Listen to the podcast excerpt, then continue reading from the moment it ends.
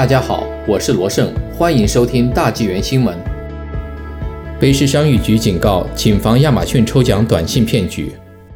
卑诗商誉局警告说，骗徒们近日正采用冒充亚马逊的方式行骗，这次是一种被称为亚马逊抽奖诈骗的短信诈骗。卑诗商誉局表示，这种骗局也被称为健身手表短信或苹果手表抽奖骗局。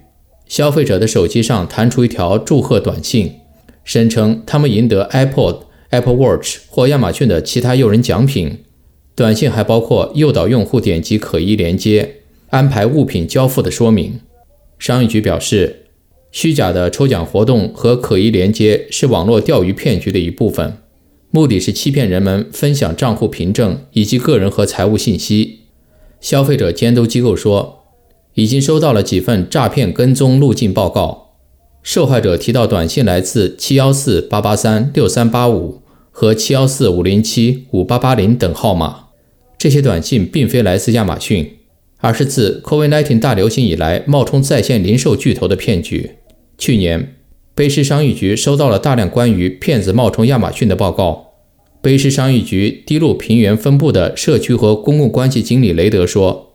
该品牌在2020年成为仅次于加拿大服务局的第二大被冒充机构。然而，骗子也在发送类似的短信，冒充其他流行品牌，如 Netflix。他们要求您提供密码、用户名或支付方式。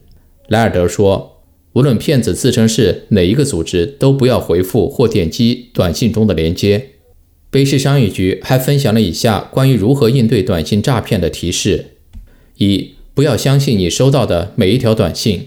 一般来说，除非你选择接受短信，否则公司不能向您发送短信。如果您收到的短信来自一家您未允许的这种方式联系您的公司，请谨慎行事。事实上，任何未经请求的短信都应被视为潜在的骗局。二、了解短信诈骗的典型迹象。在大多数情况下，短信中包含一个不寻常的连接。可能会承诺奖励、威胁惩罚，或者通常看起来无害，因为它似乎来自您认识的个人或组织。三、点击前请先思考，不要点击陌生或可疑短信中的连接，这很可能是试图获得您的个人信息或在您的设备上安装恶意软件。四、确认信息，如果某项提议看起来很奇怪，或者好的不像真的，请直接联系该公司。